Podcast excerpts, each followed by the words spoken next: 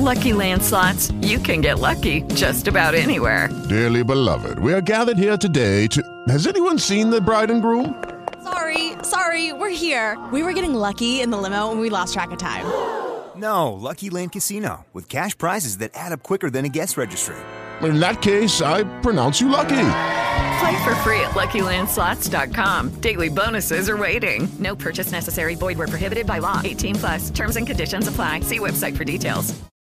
They know that I need the right electricity to move my disco feet. They know that I need a rhythm of ecstasy to get the disco feel. Baby, give me the song that keeps rolling on and long until the break of dawn.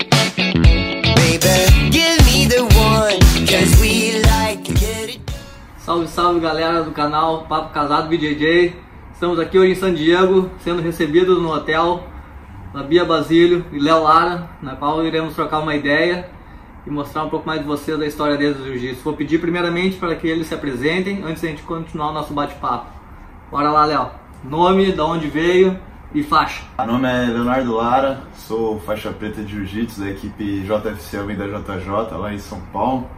Vim no projeto social do Caio e do Diogo Almeida desde criancinha e hoje aí eles criaram a equipe JFC Almeida JJ e a qual eu faço parte. Eu sou a Bianca Basílio, sou faixa preta também, estou no meu terceiro ano de faixa preta e sou da equipe JFC Almeida JJ, também vim do projeto social é, desde os meus 11 e 12 anos de idade. Tu começou no Jiu-Jitsu, aonde e por quê? Bom, eu, meus pai, meu pai, né, sempre gostou muito de esporte. Meus pais, né, meu pai e minha mãe sempre gostaram muito de esportes. Então, todos os tudo quanto é esporte que ele podia colocar eu e meu irmão, a gente tava lá fazendo, praticando e pô, era muito legal. Quando eu estudava ainda na sexta série, meus amigos da escola já é, participavam desse, desse projeto social e eles comentaram comigo. E aí um dia eu resolvi conhecer, né? Esse projeto social iniciou no fundo da casa do, dos meus professores, né? Do Caio e do Diogo Almeida. Meu professor Diogo Almeida que fundou o projeto social.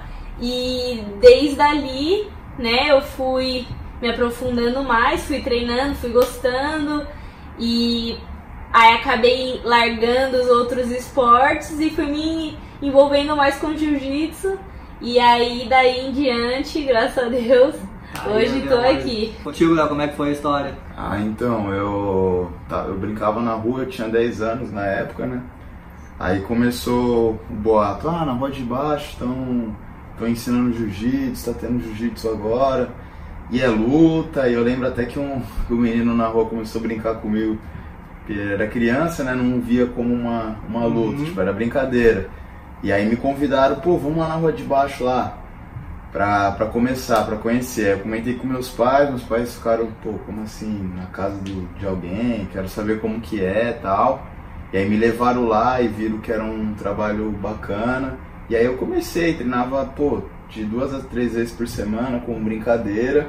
E de pouquinho em pouquinho foi indo até virar minha profissão. Show de bola. Então, depois que vocês começaram a encarar o jiu-jitsu como mais um esporte, treinar mais, vocês já tiveram a ideia de entrar em campeonatos ou tava por enquanto, não, vou só treinar porque estão meus amigos aqui, a gente vai se unir, trocar ideia ou não, agora eu vou treinar e vou competir. Como nossos professores eram competidores, eu entrei com pouco tempo, eu já lutei um campeonato interno, assim, do projeto, uhum. com as crianças mesmo. Mas o objetivo dos nossos professores nunca foi nos tornar atletas ou professores de jiu-jitsu é o projeto social de onde nós viemos é um projeto para formar cidadão, pessoas. O objetivo deles era tirar as crianças da rua.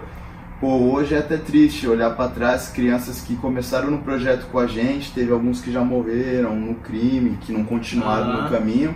Então a gente sempre competiu. E aí eu lembro que eu parei de treinar um período, aí quando eu voltei a treinar, parei por seis meses, eu era criança ainda. É, eu ganhei uma bolsa na academia. Então eu tinha que treinar muito, muito, senão eu perderia a bolsa. E a partir desse momento eu comecei a treinar muito, mas sem esse objetivo ainda de ser atleta. Só que tinha as competições. Então foi meio algo que automático. Eu não cheguei a tomar uma decisão assim, tipo, meu, vou competir agora, vou ser atleta. Quando eu vi, eu já estava muito envolvido. Até minha mãe comenta que uma certa idade minha, assim, eu estar com uns 16. Meu pai comentou com ela, pô, ela tem que trabalhar. Aí a mãe falou, não, agora já não dá mais, né? Se deixou o menino tá treinando tanto, tá se dedicando tanto ao jiu-jitsu, como que vai tirar ele agora? Então foi meio que algo Já entrou, e contigo, já entrou pensando em competir ou... É, então, eu sempre fui competidora, assim, tudo, tudo quanto é coisa que eu ia fazer, eu tinha, eu queria competir, eu sempre gostei muito de competição. O que mais, uma das coisas que mais me chamou, que me chamaram a atenção no jiu-jitsu eram as competições, porque tinha muita competição. Sempre, desde quando eu, eu comecei, todo final de semana tinha campeonato. Eu participei também desses campeonatos internos, tanto que eu e o Léo lutávamos juntos É. em campeonatos, né? E eu batia nele né, naquela época. E aí a gente competia tal. É, ele começou a levar a gente para uns campeonatos é, fora, em ginásios, uma coi- uma coisa um pouco maior. Eram pequenos os campeonatos, porém já era em ginásio e você, tipo, quando você é criança, você olha aquilo, meu Deus, que coisa grande, né? E era legal. E eu fui gostando cada vez mais. Eu vim da capoeira, né? Acho o primeiro esporte que eu tive com a luta, né? É, foi a capoeira. Eu sempre gostei de desafios, Aham. assim. Sempre me desafiar. Pô, se aquilo é é, é- é desafiador, se aquilo é, pô, é bom, aquela pessoa é boa, então é com essa que eu quero lutar. E quando eu vi também, eu já tava Já- muito envolvida e isso se tornou minha, minha profissão, né? Uma coisa que eu fazia por amor, né? Mas eu sei que Deus prepara tudo muito certo. E aí meus professores começaram a incentivar. Uma vez a gente é, pra, pra vir pra lutar o Mundial, quando já era aqui nos Estados Unidos. E aos 16 anos eu consegui Tu veio pro Mundial vir- 16 anos. Sim, Uhum. vir pro Mundial. Mas a batalha foi grande. É. Ainda sobre competições, tu lembra qual foi a tua primeira competição, sem ser interna na academia, tua primeira competição fora da academia? Lembra, minha primeira competição foi no Clube Pinheiros. Eu era faixa amarela também. Fiz umas lutas, eu fiz algumas lutas, eu perdi a final, fui vice-campeã. Eu lembro que na época eu sempre fui muito magrinha. E aí, como eu não tinha tanta criança assim também, então foi meio que olho a olho, né? Ah, tem essa, tem essa, vai. E aí eu lutei e aí eu fui vice-campeã. Ganhei de uma, perdi da E outra. ter perdido na final pra ti foi algo que te desestimulou ou tu pensou, não, o próximo eu vou vir pra ganhar? Não, com certeza, não me des- desestimulou nada. Isso daí só fez eu querer mais, porque eu falei, ah não, como assim? Eu quero ganhar. e aí continua treinando. Mas quando você é criança, você não pensa Ah. muito nisso, né? Você quer mais Claro. se divertir, você quer estar lá. Teu Léo, lembra o primeiro campeonato?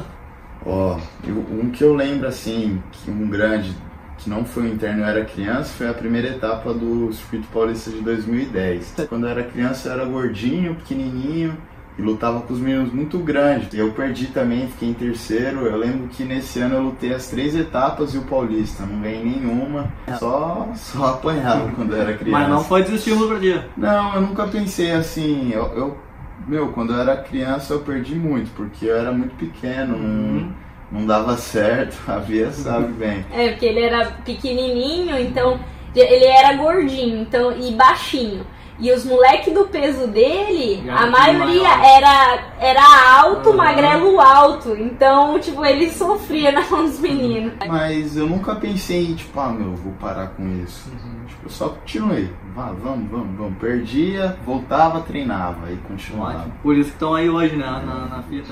Aproveitando o assunto família, como é- tu já conhecia, vocês já se conheciam desde criança lá no projeto? Sim. E já são namorados desde criança? Não, não. Praticamente nós crescemos juntos, né? E sempre tá junto o dia inteiro. É quase. Só não. do- Todo, a gente só não falava que a gente não dormia junto.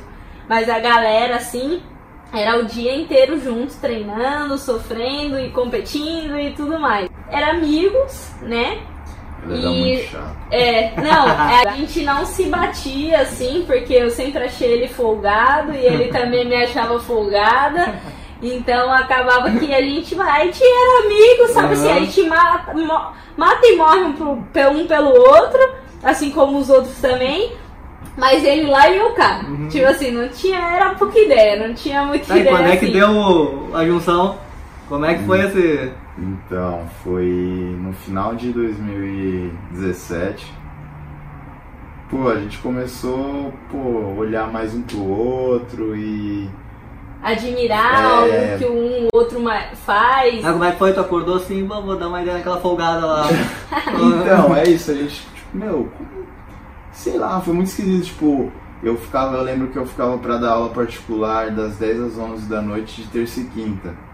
E aí todo mundo ia embora da academia, ficava só eu e o meu aluno. De início ela parava na grade, aí tchau. Aí daqui a pouco eu fui lá, dava um abraço nela. E aí foi aumentando, a gente começou a querer estar perto, tal, mais um do outro. Começou a olhar mais um outro, querer fazer as coisas junto. Mas ao mesmo tempo, não, meu, não dá, muito amigo, não tem como. E eu fugindo, não, não vamos, e ela também não, não sei, mas um gostando muito do outro.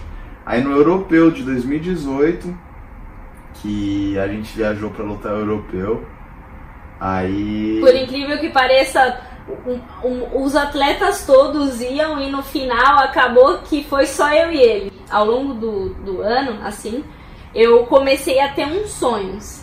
Eu comecei a sonhar, tipo assim, que tava mais perto dele, que a gente se aproximava mais. E que eu, tipo, como se eu estivesse gostando dele, sabe? A gente foi. A nossa amizade foi fortalecendo mais. A gente foi conversando mais. A gente foi, mano, se, se aproximando. implicava muito um com o outro, porque a minha personalidade a dela, ela, ela queria mandar nas coisas e eu não gostava, só que aí quando viu um já não ligava mais pra isso e tal. Até a chatice É, agradável. É, que acha que E é agradável. e aí e a gente teve um evento lá na igreja, um encontro com Deus, e daí nossas vidas mudou.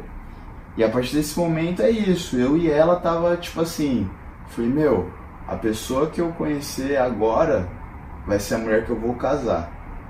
Tem que ser. Tipo, eu falei, e aí eu conversei com os líderes da igreja, tipo, meu, é, isso é verdade? Isso é, Deus tem uma pessoa preparada pra você. Pra qualquer um daqui, todo mundo tem uma pessoa. Que então tá.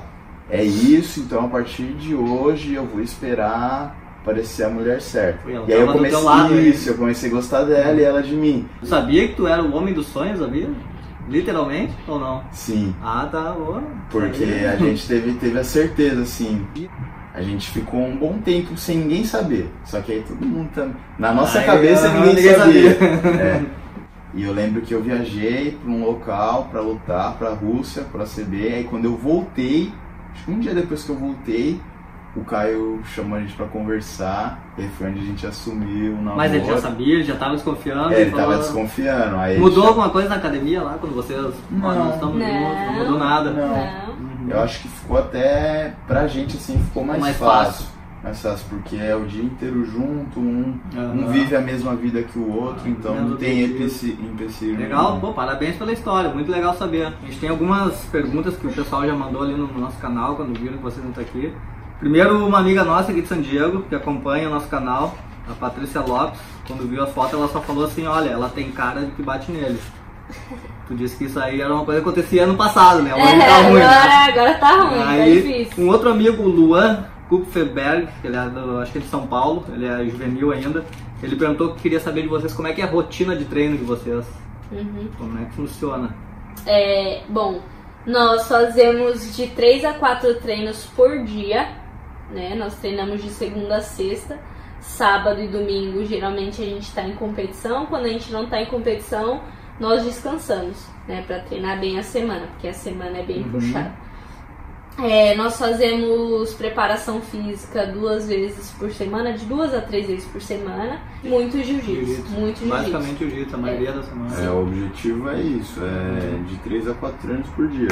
E vocês têm Por uma alimentação durante a semana assim regrada ou é uma Isso, Não então tem a gente procura geralmente domingo, né, fazer nossas marmitas. Agora como eu tô tá morando pertinho da academia, aí é isso, tomo café em casa, mas tem a dieta, tem a Uhum. refeição e durante o dia nós levamos as marmitas. Aí sempre assim, tipo, de domingo Aí a gente faz até quartas, as marmitas para durar até quarta. Aí quarta noite faz para terminar o resto da semana. Um outro amigo nosso, o Enzo, um menino que participou do programa agora há pouco tempo atrás, lá de Niterói, ele perguntou como é que vocês conseguem conciliar treino, família, amigo, uh, competição, como é que eles, eles sabem que vocês estão sempre competindo, ele falou, pô, eu vejo eles competindo sempre. Como é que eles fazem para ter essa continuar na família, nos amigos? Isso. Então, é, é uma coisa muito difícil, assim. Sempre é. Não dá. Um, alguma coisa vai estar tá defasada. Uhum. A gente não consegue ver nossos familiares. Fico, pô, duas semanas sem ver meus pais e eles moram, tipo, a 5 quilômetros da minha casa. Não dá. Ah, o pai da Bia é mais perto ainda, né, amor? É, Sim. é quase do lado da nossa casa, mas é isso. Mas eles sabem, né, que tem um objetivo envolvido aí, que vocês estão Sim, competindo. não, e- sabe, com certeza. Teu irmão também, né? Tá, tá competindo forte Tá, aí, eu tá vejo sim. nas fotos lá. Ele treina com vocês ali? Treina, treina o dia Uhum. inteiro também com a gente. É, ele só não, esse ano ele não vai vir pro PAN, né? É, tá em busca de patrocínios Aham. e tudo mais, que é uma coisa muito difícil. Mas o World Pro ele vai lutar Mundial, ele tá aí também e tá lá, tá treinando o dia inteiro. Falando agora um pouco das oportunidades no jiu-jitsu, essa semana a gente teve a notícia que a IBJJF, a CBJJ, vai pagar premiação em dinheiro para o Campeonato Brasileiro, tanto masculino e feminino. Talvez seja o começo de uma profissionalização do esporte, né? o que nós todos estamos querendo e lutando para isso. Vocês acreditam que a partir daí o jiu-jitsu vai começar a crescer nesse sentido de os campeonatos serem pagos, os atletas mais valorizados, daqui a pouco mais marcas vindo para patrocinar? Ou vocês acham que é só um momento que não, ou, não, agora o jiu-jitsu vai deslanchar? Eu acho que assim, o jiu-jitsu cresceu muito, né? Tem muitos eventos pagando, muitos, muitos. Muito evento, da UEJJF todos pagam, a maioria tem alguma premiação. E aí tem eventos pequenos que estão criando aí, que pô, às vezes parece até ser de momento, eles criam uma etapa que vai pagar um absurdo, mas sempre tá tendo eventos. A questão da IBJJF, eu acredito que eles fizeram isso, vão pagar premiação, possa ser que até no PAN, pô, PAN Brasileiro Mundial possa ter premiação em dinheiro. Mas é isso, eu acho que eles não. Tipo assim, todo mundo cobra eles de pagarem. Aham. Mas eu acho que se eles não pagarem, não vai mudar nada. Porque assim, o Mundial nunca pagou. E todo mundo luta, todo ano. Pô, o brasileiro, a cada ano que entra, é, bate um recorde de inscrição. Se eles não pagassem, eu acredito que ano que vem ia bater de novo. Nós sempre fomos ensinados a não lutar por dinheiro, né? Aham. Que isso seja uma consequência. Mas, pô, lutar e receber é muito bom. pelo menos na faixa preta, eu acho que eles já deveriam ter começado a pagar isso, até porque faz com que os atletas. É, é, é que nem o Léo falou, a gente não luta por dinheiro, a gente luta por honra. Porque. Só que assim, se.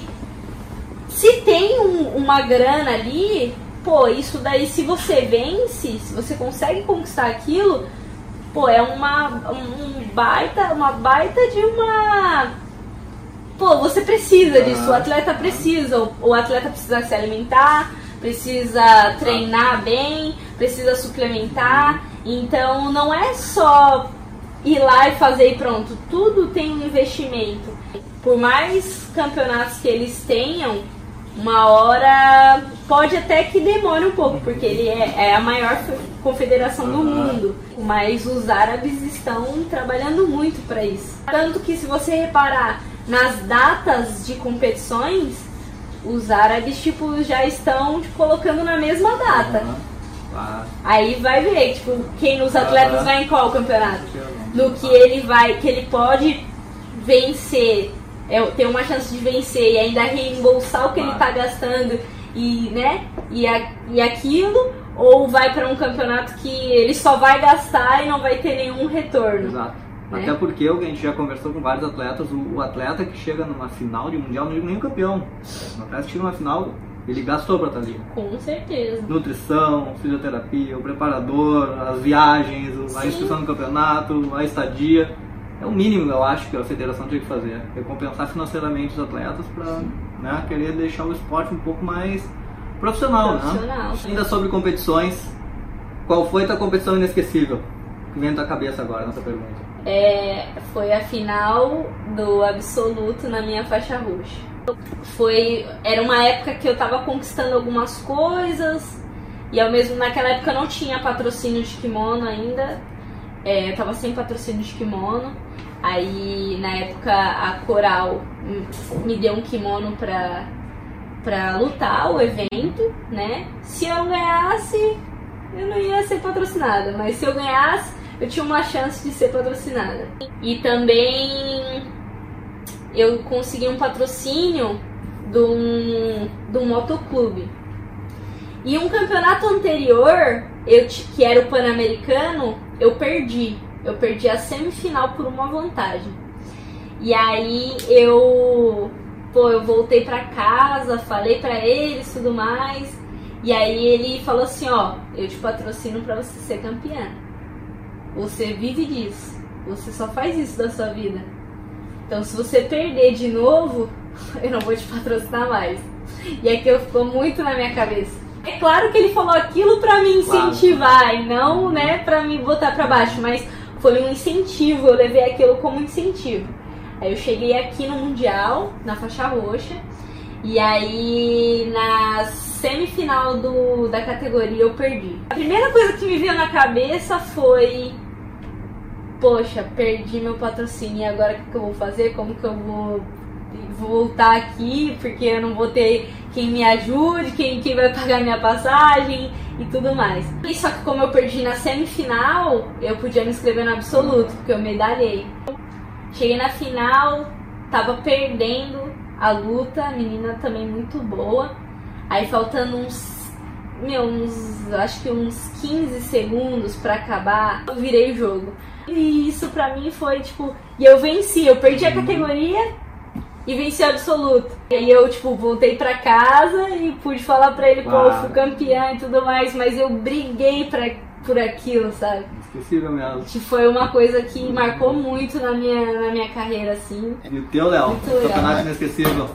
Lembro que no PAN do ano passado, ano passado foi um ano muito bom pra mim, assim, em competição. E no PAN, eu perdi o europeu, e aí eu fui pro PAN, né? A segunda competição do ano é muito importante. Eu fui lutar a primeira luta e era um cara que eu nunca vi, tipo, não era um cara conhecido assim.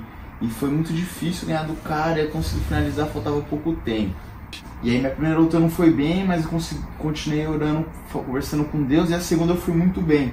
E a terceira eu finalizei também, a quarta também, aí eu fui pra final. E aí eu finalizei também a final. E aí eu ganhei o PAN por, é, fui campeão pan-americano no passado, na faixa marrom, finalizei as minhas cinco lutas do peso. Só que, meu, no mesmo dia, quando eu cheguei, eu tava em dúvida se isso ia dar certo. E aí, no meio, no meio das lutas, fui, meu, orando, conversando com Deus, e ele foi me respondendo, e foi... Aí ficou muito marcado. Assim. Foi o cara mais duro que já enfrentou? Eu tenho muito cara duro. Tem um moleque, tem um menino da Marcelo Garcia que tá, tá ganhando vários o Matheus Lutz, assim, uhum. ele é um cara muito duro. Uhum. Já lutei com ele, e, mas ele é um cara que, meu. É, é ruim. É e pra ti, Bia, quem aguenta a cabeça quando fala? Bom, eu acredito, assim, na minha opinião, tem muitas meninas duras. Acho que é uma menina que é boa pra caramba e que eu tenho vontade de, de lutar com ela novamente. Já lutei, mas faz muito tempo já. Eu era faixa roxa tinha acabado de pegar faixa roxa quando eu lutei, que é a Ana Vieira. Uhum. É. Ana, é. Show. Um, agora na, perguntando, falando em atletas, normalmente a gente pergunta para os entrevistados quem, quem são. Três nomes assim que vem à cabeça são os maiores nomes do jiu-jitsu. Assim. Inclusive a Bia, das nove entrevistas que a gente já fez, foi muito citada no jiu-jitsu feminino. Ah. Uma galera falando que a, a Bia é um momento é teu. Quem tu diria assim? Me diz três atletas masculinos e três femininos. Pode ser já ex-atleta, pode ser que esteja. Fala, esses são. Estão no topo do jiu-jitsu. O Cobrinha, uhum. Cobrinha, o Galvão. É... Deixa eu pensar mais alguém aqui. Ah, e o Rômulo Barral, meu. Acho que eles são nomes. Pro nome. E nas mulheres? jiu-jitsu. Bom, é, a Gabi Garcia, Uhum. né? É, pô, ela fez muita história no Ah. jiu-jitsu, né? Deixa eu pensar. Ah, não sei, calma. Parando a Gabi. É, é, pô, a Bia Mesquita, ela é muito boa atleta. Ah, te- Tem mais, Uhum. Entendeu? claro, Tem não. muitas meninas É uma boas. pergunta que te deixa na. na- E tu, Léo? Quem é que vem da cabeça? Ó, no masculino é isso, tem muitos atletas. Tipo, o André Galvão, o Romulo, o Bochecha são caras. E no feminino? bons. No feminino, a, a Bia, pô, é um nome muito forte assim no feminino. É legal a história que ela, que ela Tá criou. sendo e muito tá, votada nessa isso, pergunta. Tá, e tá criando, né? Uhum. E tem muito a crescer. Pô, a Gabi Garcia também é uma menina que, meu, tá aí na história do jiu-jitsu, né? E é isso. O jiu-jitsu feminino tem bastante meninas. Hoje tá crescendo muito, mas até, por exemplo, a menina que a Bia, que a Bia lutou agora, a Michelle Nicolini, a própria, aham. né? Tipo, eu vi muita gente falando que, meu, mano, ela é muito boa, ela é Sim. dura. E hoje ela tá numa fase que acho que o objetivo dela não é mais esse, Mas mas uma Tem uma baita história Muito também, né? Então tá, pessoal, pra finalizar esse bate-papo aqui com esse casal, nós vamos fazer o nosso joguinho do Já ou Jamais, contando com a sinceridade deles e ver no que que dá aí essa, esse match. Primeira pergunta, já bateram por um menos graduado? Essa pergunta tem 100% dessa resposta. Mostrando que o pessoal tem sido humilde, né? Sim. Ah, já dormiram ou já botaram alguém pra dormir? Já. Já? Já. Dormiram ou botaram alguém pra dormir? Os dois. Os Os dois? dois. Não, é, os dois. Os dois? Os Ah, dois. já perderam alguma luta que achava que tava ganha? Ah. Já? Sim. Já. Já ganharam alguma luta que achavam que tava perdida? Ah, também. Já também. Já resolveram problemas de casa dentro do tatame? Não. Não? Jamais. Não, jamais. Já resolveram problema do tatame dentro de casa? Ah, já. Já. Já, já. já. Uhum. Já choraram após alguma luta? Ah, com certeza. Já. Já tiveram que usar os- o jiu-jitsu fora da academia?